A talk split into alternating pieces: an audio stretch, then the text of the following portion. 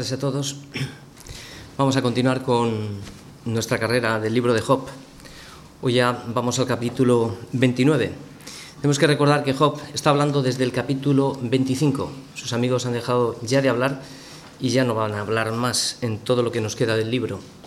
Job terminará con una trilogía, digamos, de estos tres últimos capítulos. Es como si estaría a punto de presentarse delante del gran tribunal y está poniendo sus defensas.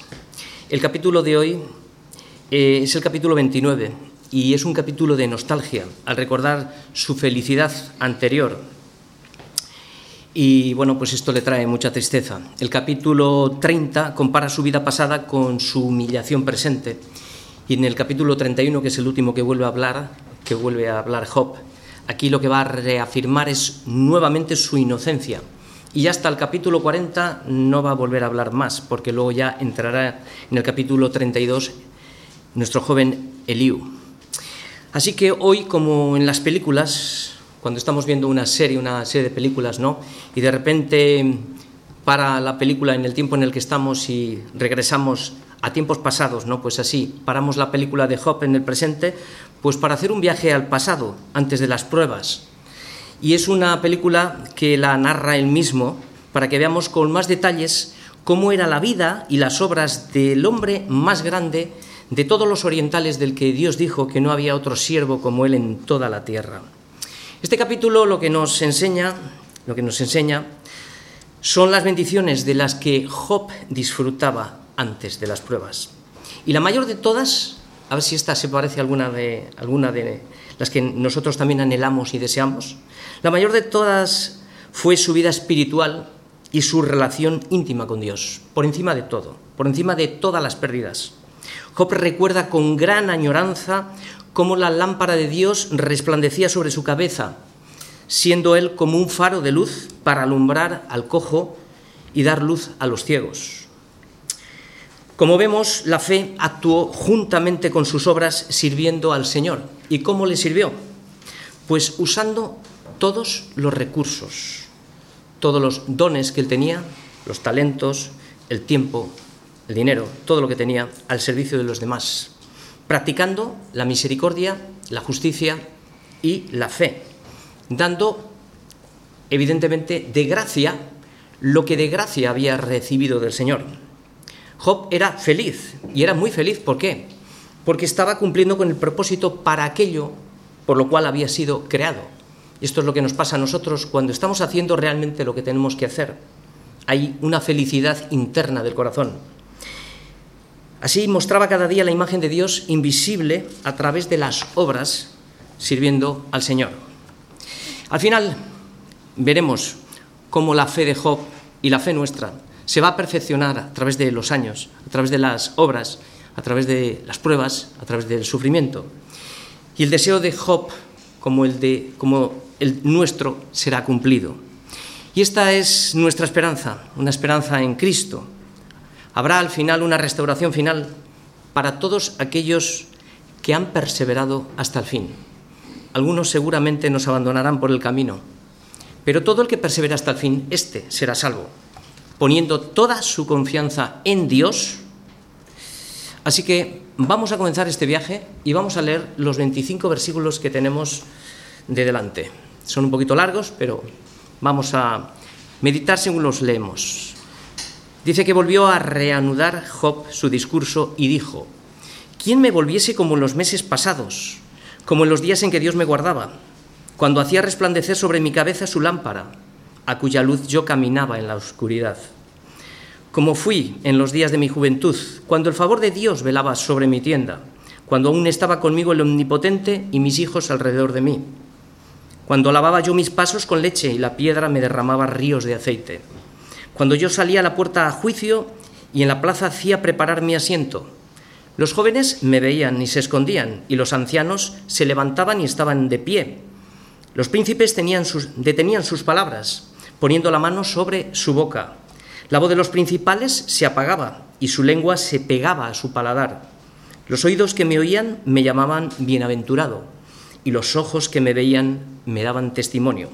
Porque yo libraba al pobre que clamaba y al huérfano que carecía de ayudador. La bendición del que se iba a perder venía sobre mí, y el corazón de la viuda yo daba alegría. Me vestía de justicia y ella me cubría, como manto de diadema era mi rectitud. Yo era ojos al ciego y pies al cojo.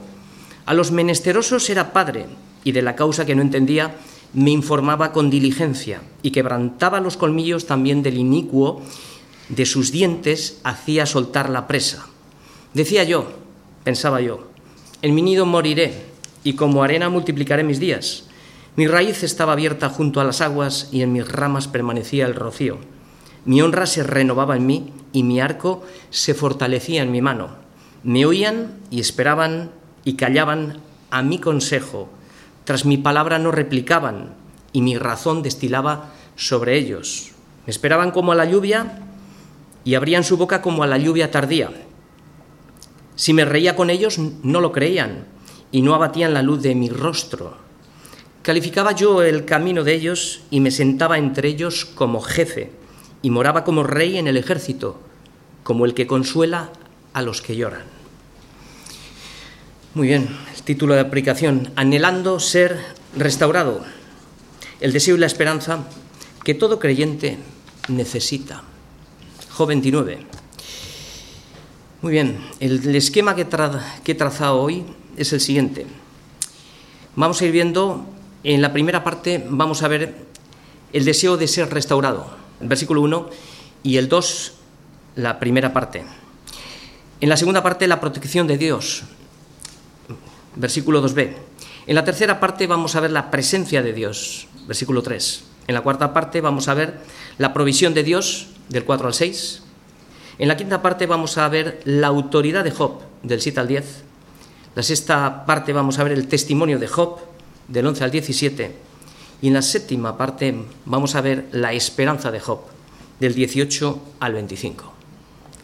Esto es lo que vamos, esta es la guía para, para la aplicación de hoy. Nuestro objetivo hoy será aferrarnos a las promesas de Dios en tiempos de pruebas y descansar en Él, confiando en su total soberanía, sabiendo que nuestra vida está escondida en Cristo sabiendo que nuestra vida está guardada en Cristo. Pues muy bien, vamos a, comenzar con la primera parte y vamos a leer el versículo 1 y, y la primera parte del 2. Esta primera parte es un deseo de restauración. Y Job dice, ¿quién me volviese como en los meses pasados? Y lo que estamos viendo aquí es que Job se encuentra en un estado total de añoranza. Su deseo es que todo volviera a ser como antes. Lo que más le duele y lo que más echa de menos es la pérdida, como hemos dicho al principio, de su relación íntima con Dios. Él piensa que Dios le ha abandonado. Por eso su deseo de restauración y de recuperación y de recuperar la comunión de Dios se hace una prioridad en su vida se hace un mayor anhelo, porque, escuchemos bien, porque nadie que ha conocido a Dios, nadie que ha conocido a Dios, que ha tenido una relación con Dios, vuelve a ser el mismo. Nadie. El mundo y las cosas que hay en el mundo que antes nos llenaban, ya no pueden ocupar el lugar que Dios ha conquistado en nuestro corazón. No pueden. Y os dais cuenta, los que hemos conocido a Dios, el mundo no nos llena ya el que, le ha conocido, el que ha conocido la verdad, que es Cristo, ha sido rescatado de la esclavitud del pecado y ahora es libre. El pecado ya no se puede enseñorear de él, no tiene poder. Si es cierto que estamos constantemente cayendo de una manera o de otra, pero no tiene poder. El pecado ha sido debilitado y ha sido vencido en la cruz. Así que volver al mundo es como volver a la esclavitud del pecado. Por eso Job desea su restauración para recuperar la comunión con Dios, que es lo que más desea. ¿Hay este deseo en nuestro corazón? Pero también hay un peligro al que nos enfrentamos cuando deseamos los días pasados, porque se pueden convertir en algo, negativo, en una forma pecaminosa de demostrar un descontento en el tiempo presente. Y en lugar de practicar el ser agradecidos por todo y descansar en la soberanía de Dios, confiando en que todo lo que nos sucede, como ya bien sabemos, en que todo lo que nos sucede es para nuestro bien. Si no es así, se convertirá en queja y la queja amarga el corazón. Y esto desagrada completamente a Dios y eso no queremos ninguno, porque le amamos. Hay otro peligro que las pruebas nos enseñan y es que no apreciamos lo que tenemos hasta que lo hemos perdido. Es curioso. Y no llegamos a valorar lo que teníamos cuando ya no lo tenemos. Esta es la paradoja. Siempre pasa. Por ejemplo, ¿cuánto valoras el precio que costó nuestro pecado, que le costó nuestro pecado a Cristo en la cruz? ¿Qué valor le das? ¿Cuánto valoramos la palabra de Dios, la iglesia, los medios de gracia? ¿Cuánto valoramos la juventud, las fuerzas, la salud, sabiendo que no son nuestras, sino que nos han sido dadas para servir al Señor? ¿Cuánto valoras las capacidades, talentos, el trabajo que Dios te da y la provisión que te da cada día? ¿Cuánto lo, lo valoramos? Porque esto lo tenemos hoy. Lo damos por hecho y nos pasa desapercibido muchas veces. Así que practicar el hábito del agradecimiento constantemente creo que es una salud espiritual para nuestra alma. Job lo sabía y lo valoraba. Por eso ahora anhela aquella protección de Dios que le hacía sentir seguro. Y es la segunda parte que vamos a ver ahora. Vamos a ver la protección de Dios, que es lo que Job está anhelando. Y es el versículo 2 y dice así, esto es lo que anhela, como en aquellos días, como en los días que Dios me guardaba. ¿Cómo me gustaría que aquellos días volvieran, no? Como aquellos días que Dios me guardaba. ¿Y cómo eran aquellos días? Pues Job lo que está sufriendo es la pérdida de una conciencia al pensar que Dios le ha abandonado, piensa que le ha abandonado. Recordar lo que Dios ha hecho en nuestra vida pasada también puede ser positivo porque nos anima y nos consuela en el presente. Traer a la memoria cómo es Dios, la misericordia que ha tenido con nosotros, el perdón de pecados y todas las cosas que ha hecho en nuestra vida, cuando quizá estamos en una situación debilitada, es importante porque activa nuestro conocimiento de Dios. Por eso recuerda cómo por eso eh, Job recuerda cómo eran aquellos días en los que Dios le guardaba necesitaba activar su mente, se sentía seguro, habitando bajo la sombra del Omnipotente, igual que los polluelos debajo de las alas de la gallina. Recordaba que Dios era su refugio y su guardián. Sabía que velaba sobre su tienda y que Dios no se dormía. Además había colocado una valla de protección para que el león rugiente que estaba alrededor de él y que deseaba devorarlo no le tocara. Eh, Job era consciente de todo esto. Y es que el propio Satanás habló de esta triple protección que no podía traspasar cuando le dijo a Dios, claro, no le has cercado alrededor, alrededor a él, a su casa y a todo lo que tiene. Job 1.10. Pues muy bien, enseñanza práctica para nosotros. Primero, Dios a veces abre la valla de protección y deja que seamos probados. Incluso, a veces, y muchas veces, permite que haya pérdidas. Puede que no lo entiendas y seguro que no lo entiendes ni lo entiendo. Pero una cosa sí sabemos, que el enemigo jamás llegará más allá de donde el Señor le ha puesto el límite. Y no dejará tampoco que seamos probados más de lo que podemos resistir hasta que su propósito, el que tú y yo no vemos, haya sido cumplido en nosotros para nuestro beneficio. Nos cuesta entender, pero Dios lo hace todo por amor. Segundo, Dios jamás abandona a sus hijos y por supuesto no había abandonado a su siervo Job. Dios seguía guardándole aunque él no lo sabía, pero había colocado otra valla de protección sobre su vida cuando le dijo a Satanás, ahí está en tu mano, más guarda su vida. No la puedes tocar. Job 2.6. Y tercero, nuestra seguridad se basa en la confianza en Dios. Nuestra seguridad se basa en la confianza en Dios. Y esto es la fe. ¿Y qué es la fe? Creer a su palabra. No estamos creyendo a cualquiera, estamos creyendo al Dios del universo, al Dios inmutable, al único Señor, a quien ha creado todas las cosas. Y él dijo, nadie las puede arrebatar de mi mano, de la mano de mi Padre. Nadie. Así que hemos visto la protección de Dios. Vamos a continuar con más añoranzas eh, que Job tiene y ahora es en el versículo 3. Job añora la presencia de Dios. Es que cuando estamos en pruebas, nuestra vista se nubla. Y dice, cuando hacía resplandecer sobre mi cabeza su lámpara, esta la está añorando, y cuya luz yo caminaba en la oscuridad. Se está acordando de estos tiempos, cuando su presencia estaba en su vida, ¿no? Y es que Job había perdido en este momento el resplandor de Dios, su mente estaba como en oscuridad, sentía una especie de ceguera espiritual. Pero qué bueno que mantiene la memoria para recordar cómo era esa luz que antes brillaba en él. Así que la memoria es una especie de lámpara de consuelo si la usamos bien. Traer a la memoria las cosas pasadas es una lámpara que nos puede dar luz en el presente.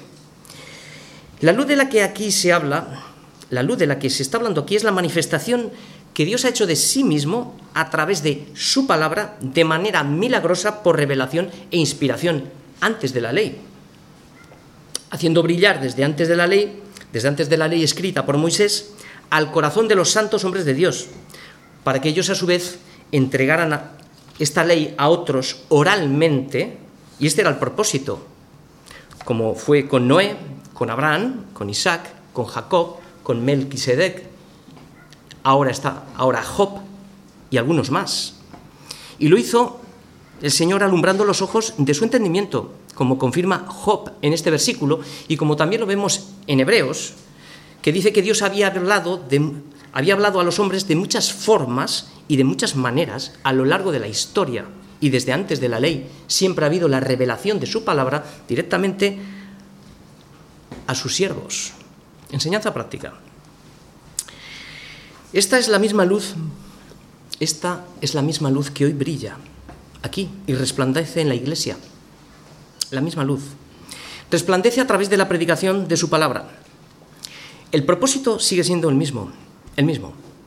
Dar luz a los ciegos, animar a los de poco ánimo, consolar a los que sufren, convencer a los incrédulos de pecado, de justicia y de juicio, para que se arrepientan y crean en Cristo y se salven, y también para motivar a los creyentes, a nosotros, para que sigamos perseverando, transformando nuestra vida a la imagen de Cristo, porque esto es la iglesia. Esta lámpara no se puede apagar. Esta es la lámpara y la luz que nosotros necesitamos constantemente para activar nuestra vida. Así que la iglesia tiene una gran responsabilidad. Jesús dijo, vosotros sois la luz del mundo. Así ahora todos los creyentes, todos los que estamos aquí, tenemos una gran tarea. Primero, somos portadores de, esta luz.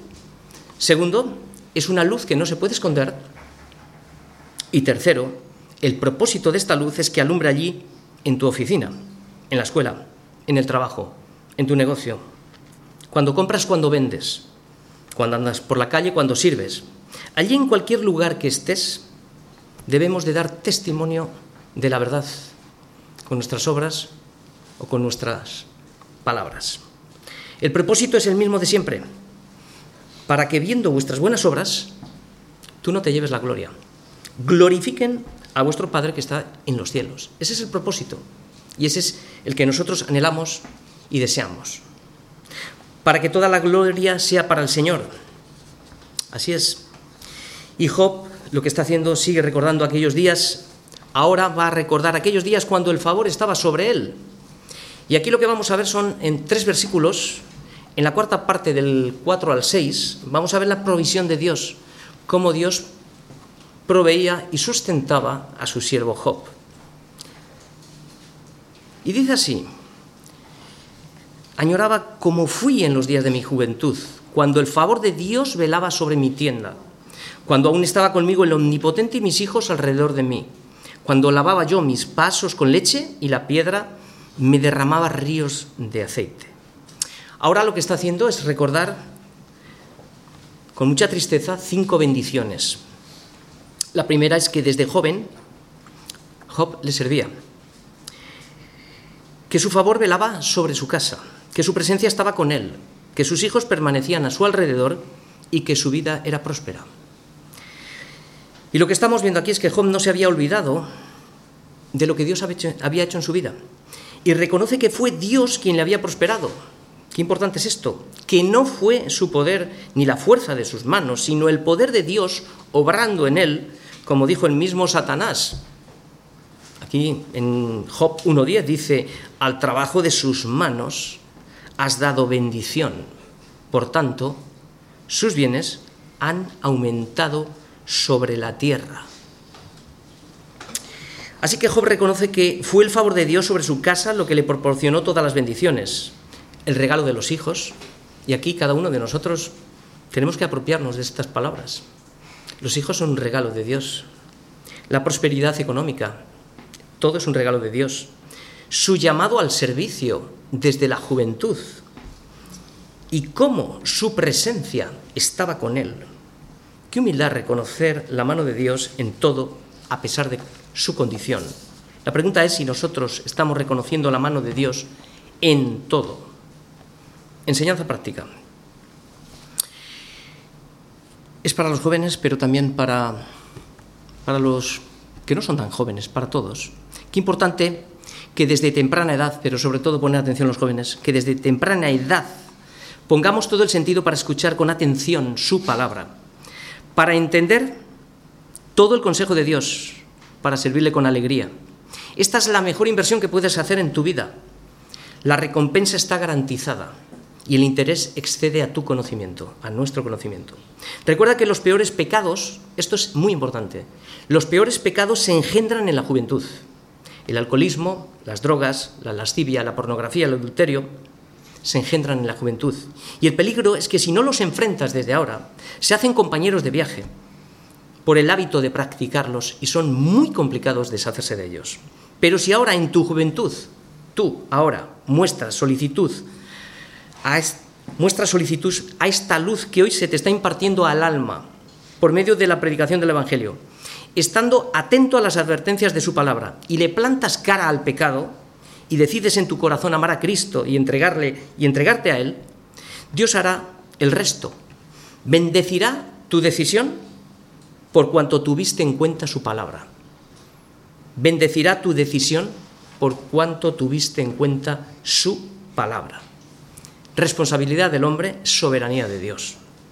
Pero si eres negligente y piensas que porque eres joven tienes todavía una vida por delante y primero quieres darte al vicio y piensas que como Dios es bueno, has escuchado que Dios es bueno y misericordioso y al final tendrá, tendrás la oportunidad de arrepentirte, te digo que no lo sabes. No lo sabes porque Saúl lo rogó con lágrimas y fue desechado. No juguemos con la gracia. Lo mejor del cristianismo comienza desde que eres joven. Te libra de vivir esclavo del pecado y comienzas a vivir ya y ahora, a disfrutar de una vida con propósito. Desde ahora. Porque lo que haces ahora, esto repercute en tu eternidad. Muy importante. Y los que ahora os encontráis en medio de pruebas o problemas y piensas que Dios no está o que te ha abandonado y traes a tu mente los días pasados, recuerda que es un peligro, que la nostalgia, la nostalgia es un mal sentimiento que está lleno muchas veces de melancolía. Es una sensación emocional que conecta con el pasado de que algo valioso se ha perdido. Esto nos enseña que a veces cuando recordamos el pasado, lo que terminamos haciendo también a veces es distorsionar el presente. El pueblo de Israel, cuando se cansó de comer el maná, se quejaron porque se acordaban del pescado, de los pepinos, de los melones, de los puerros, las cebollas, los ajos, diciendo que aquello lo comían de balde cuando estaban siendo oprimidos. Distorsionaron el pasado trayéndolo al presente. Por eso necesitamos la luz del Evangelio para que alumbre a nuestro corazón. Necesitamos predicarnos, hacernos preguntas, sobre todo cuando estamos deprimidos y pasando pruebas. No, sentando, no cantar la canción Pobre de mí. No, esos días malos, cuando dudas de su favor, cuando piensas que no está contigo o que te ha abandonado, recuerda que tienes la luz de la vida. Abre tu Biblia y predícale a tu alma. Agárrate a sus promesas que son como un ancla en medio de la tempestad y dile, ¿por qué te abates, alma mía, y te turbas dentro de mí? Espera en Dios, porque aún he de alabarle, salvación mía y Dios mío. La palabra es viva y eficaz, vivifica el alma. Dile, alma mía, ¿recuerda lo que dijo el Señor en Isaías 49:15? ¿Se olvidará la mujer de la que dio a luz para dejar de compadecerse del hijo de su vientre? Pues dice el Señor, aunque ella se olvide, yo nunca, jamás me olvidaré de ti. Entonces, alma mía, nunca digas, nunca digas, ¿cuál es la causa de los tiempos pasados? ¿Cuál es la causa de que los tiempos pasados fueron mejores que estos? Nunca digas eso. Eso dice Salomón, porque nunca de esto dice que preguntarás con, con sabiduría. ¿Y por qué Salomón dice que hacer esta pregunta es una falta de sabiduría? porque detrás de la pregunta se oculta la queja, la falta de fe y confianza en el Señor. Y el mismo Salomón, en cuatro capítulos más adelante, nos da la respuesta. ¿Por qué no debes de hacer esta pregunta? Y dice, porque tú no sabes cuál es el camino del viento o cómo crecen los huesos en el vientre de la mujer encinta. Así, de la misma forma que no sabes eso, ignoras la obra de Dios, la cual hace todas las cosas. Así que nunca digas cuál es la causa de que estos tiempos malos, de que los tiempos pasados fueron mejores que estos. Por eso Job ahora lo que va a hacer es dejar todo este centralismo de que Dios le guardaba, del favor de Dios sobre él, todas las bendiciones, y ahora se traslada a la vida social. Ahora le vamos, vamos a recordar la autoridad como líder que Dios le había delegado y cómo era su vida, porque en los primeros capítulos nos está diciendo que no había un siervo como él, que era, o sea, que era íntegro en su manera de vivir. Entonces ahora vamos a ver en, la quinta parte, vamos a ver la autoridad de Job, de los versículos del 7 al 10. Y dice así, recuerdo, ¿no? Empezamos con recuerdo. Cuando yo salía a la puerta a juicio y en la plaza hacía preparar mi asiento, los jóvenes me veían y se escondían, y los ancianos se levantaban y estaban de pie. Los príncipes detenían sus palabras, ponían la mano sobre su boca. La voz de los principales se apagaba y su lengua se pegaba a su paladar. Muy bien, ¿en qué consiste la autoridad según las escrituras?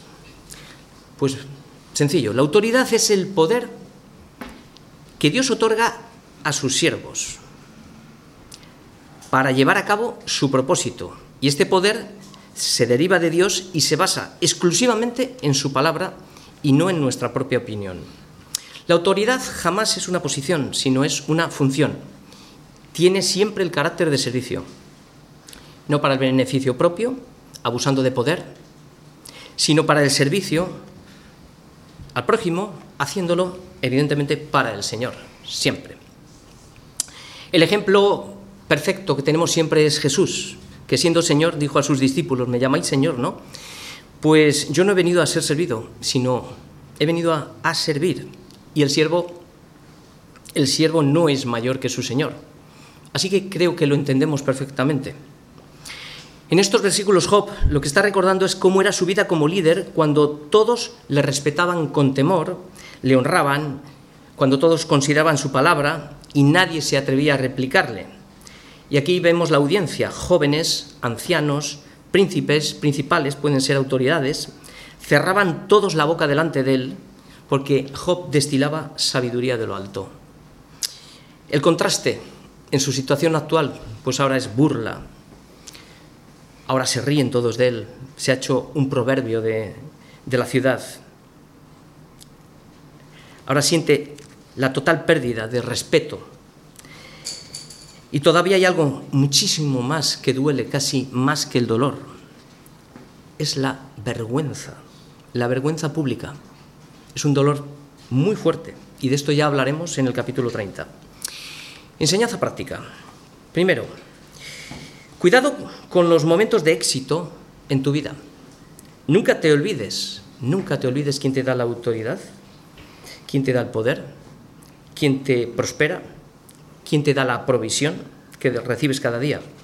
Cuidado con la posición en la que Dios te ha puesto para que sepas cuál es tu función, para que seas siempre humilde sirviendo al Señor, sabiendo que todo es de Él.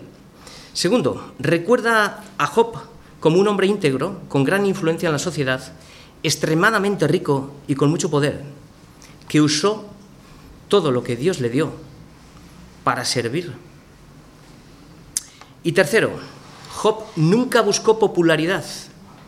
No debemos de buscar popularidad, no debemos de exaltarnos nosotros, ni en el púlpito, ni en el trabajo, ni en cualquier situación en la que estemos. Su objetivo era servir al Señor siempre. Y el Señor le bendijo grandemente.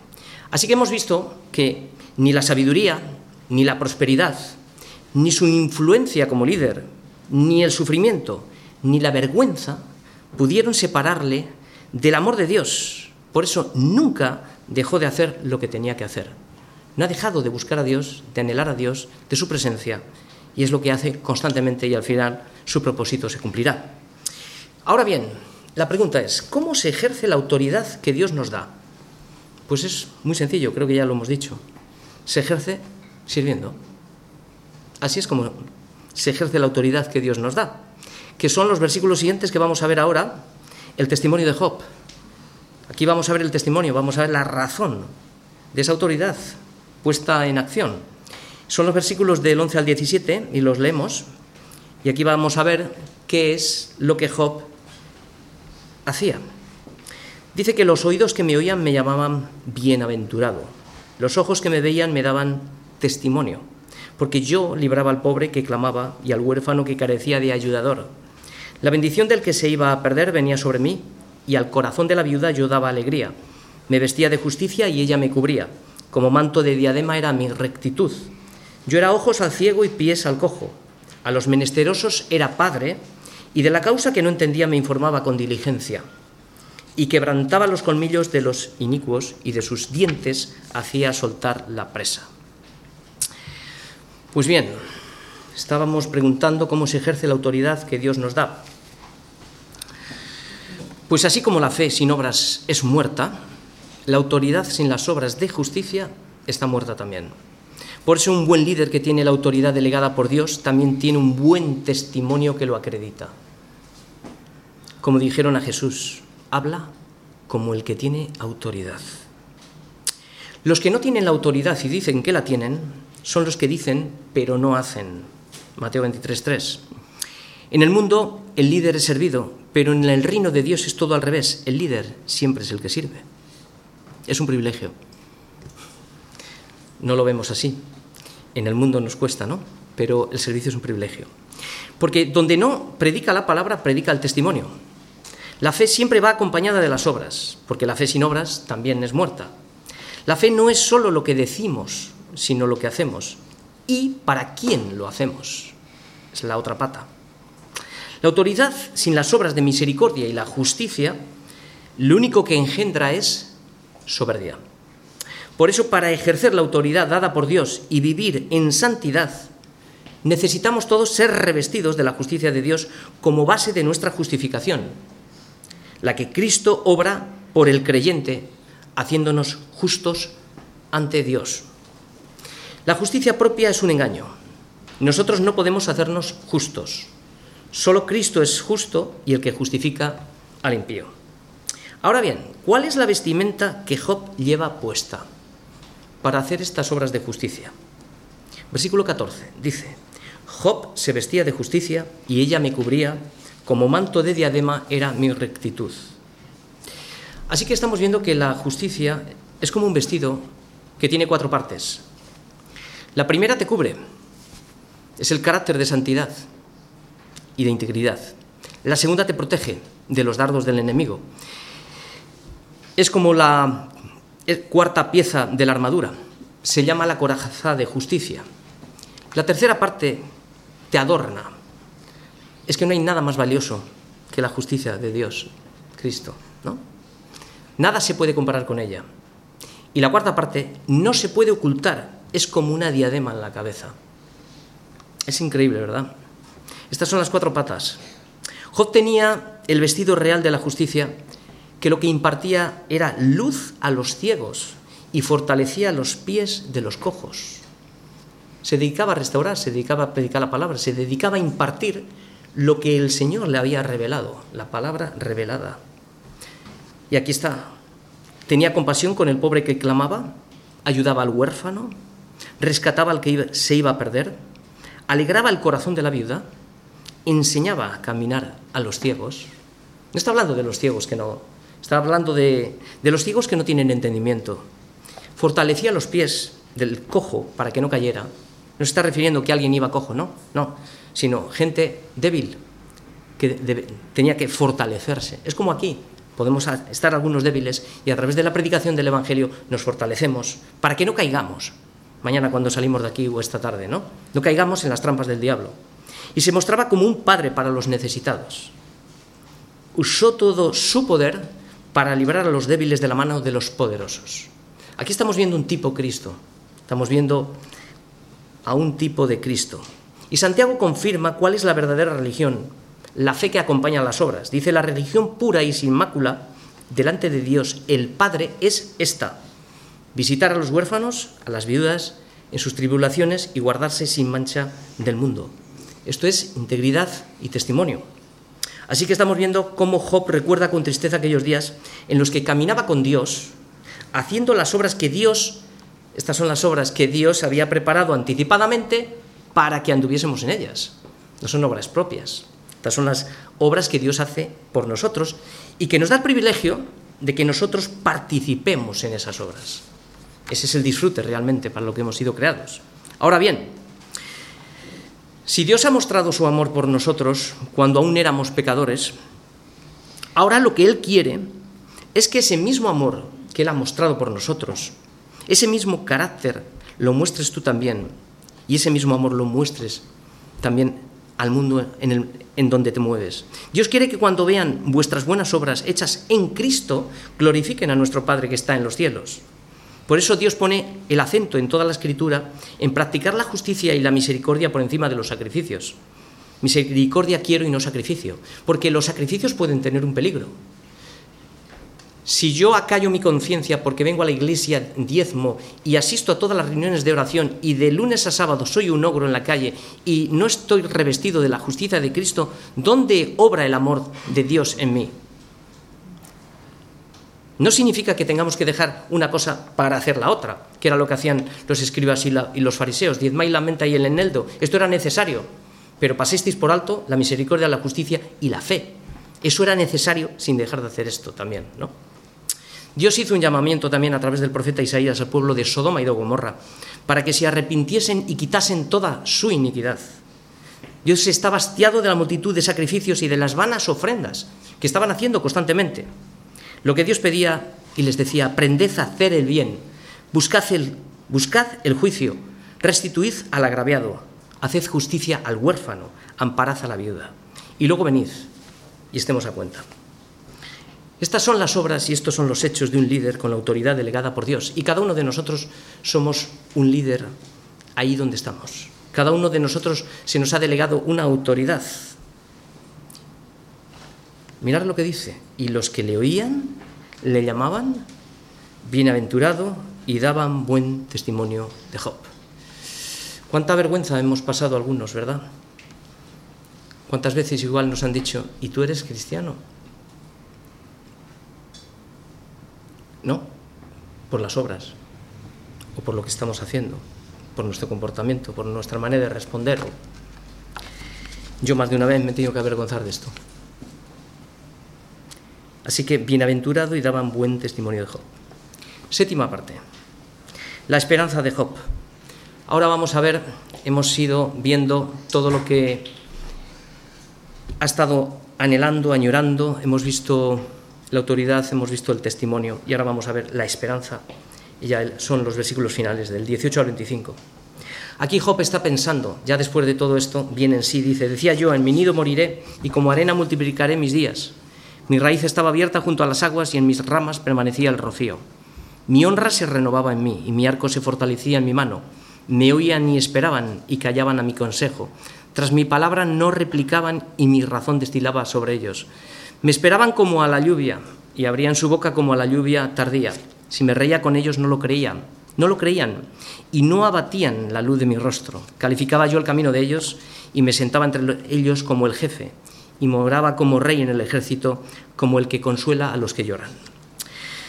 Pues finalmente hemos visto que Job se desvaneció en su nostalgia. Había perdido toda esperanza de sus planes futuros. Estos últimos versículos detallan la tristeza de su corazón dolido y voy a, resumir esto en otras palabras para que lo entendamos un poquito mejor. Teniendo en cuenta que Dios era el todo para mí, es como si estaría hablando Job, teniendo en cuenta que Dios era todo para mí después de todo lo que os he contado, el que me guardaba, el que me guiaba, el que me sustentaba y me hacía prosperar en todas las áreas de mi vida, yo llegué a pensar, que es, decía yo en mi nido, ¿no? Yo llegué a pensar que moriría rodeado de mi familia después de una larga vida. Pues me sentía como un árbol plantado junto a corrientes de agua, fuerte, vigoroso, que daba su fruto a su tiempo y ese fruto, mi honra y mi fuerza, se renovaban continuamente, ¿no? Disfrutaba sirviendo al Señor, pues todos estaban esperándome ansiosos en silencio para escuchar mis consejos, ¿no? Y después de oírme, nadie tenía nada que agregar porque mi consejo les satisfacía y era suficiente. Me esperaban igual que cuando se esperaba la lluvia y deseaban escuchar mis palabras. Les refrescaba igual que la lluvia de primavera. Y cuando estaban desanimados, yo les sonreía y ellos se animaban. A veces una sonrisa vale más que mil palabras. A la tristeza. Yo les guiaba por el camino que debían andar. Yo era como jefe para ellos. Yo vivía como si fuera el rey en medio de ellos y consolaba a los que estaban de luto. Esto era lo que yo pensaba. Pero un día, en un día todo cambia. En un día todo cambia. Hemos visto la prueba de Job, cómo en un día todo cambió toda su esperanza se había desvanecido. Por eso, cuando hablo de jóvenes, pensamos que tenemos toda la vida por delante. El domingo pasado se quemó una casa en Baracaldo, ya lo sabéis, y un chico de 16 años, aplicado en estudios, murió quemado. Él pensaba, pensaría, como pensaríamos cualquiera, ¿no? Con esa edad que tenemos una vida por delante. Nunca sabemos dónde está el fin de nuestra vida.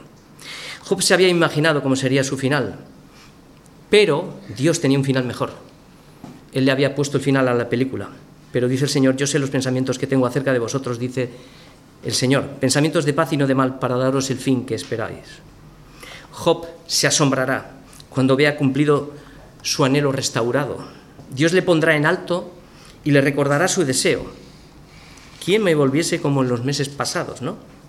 Al final, ya sabemos todos, porque tenemos el final del libro. Dios restauró su vida quitando su aflicción, le devolvió su honra, le devolvió la autoridad y el respeto de todos los que le habían despreciado. Y le dio el doble de todo lo que antes había tenido. Además le regaló 140 años más de vida y vio a sus hijos y a los hijos de sus hijos hasta la cuarta generación y murió, murió viejo y lleno de días. Termino.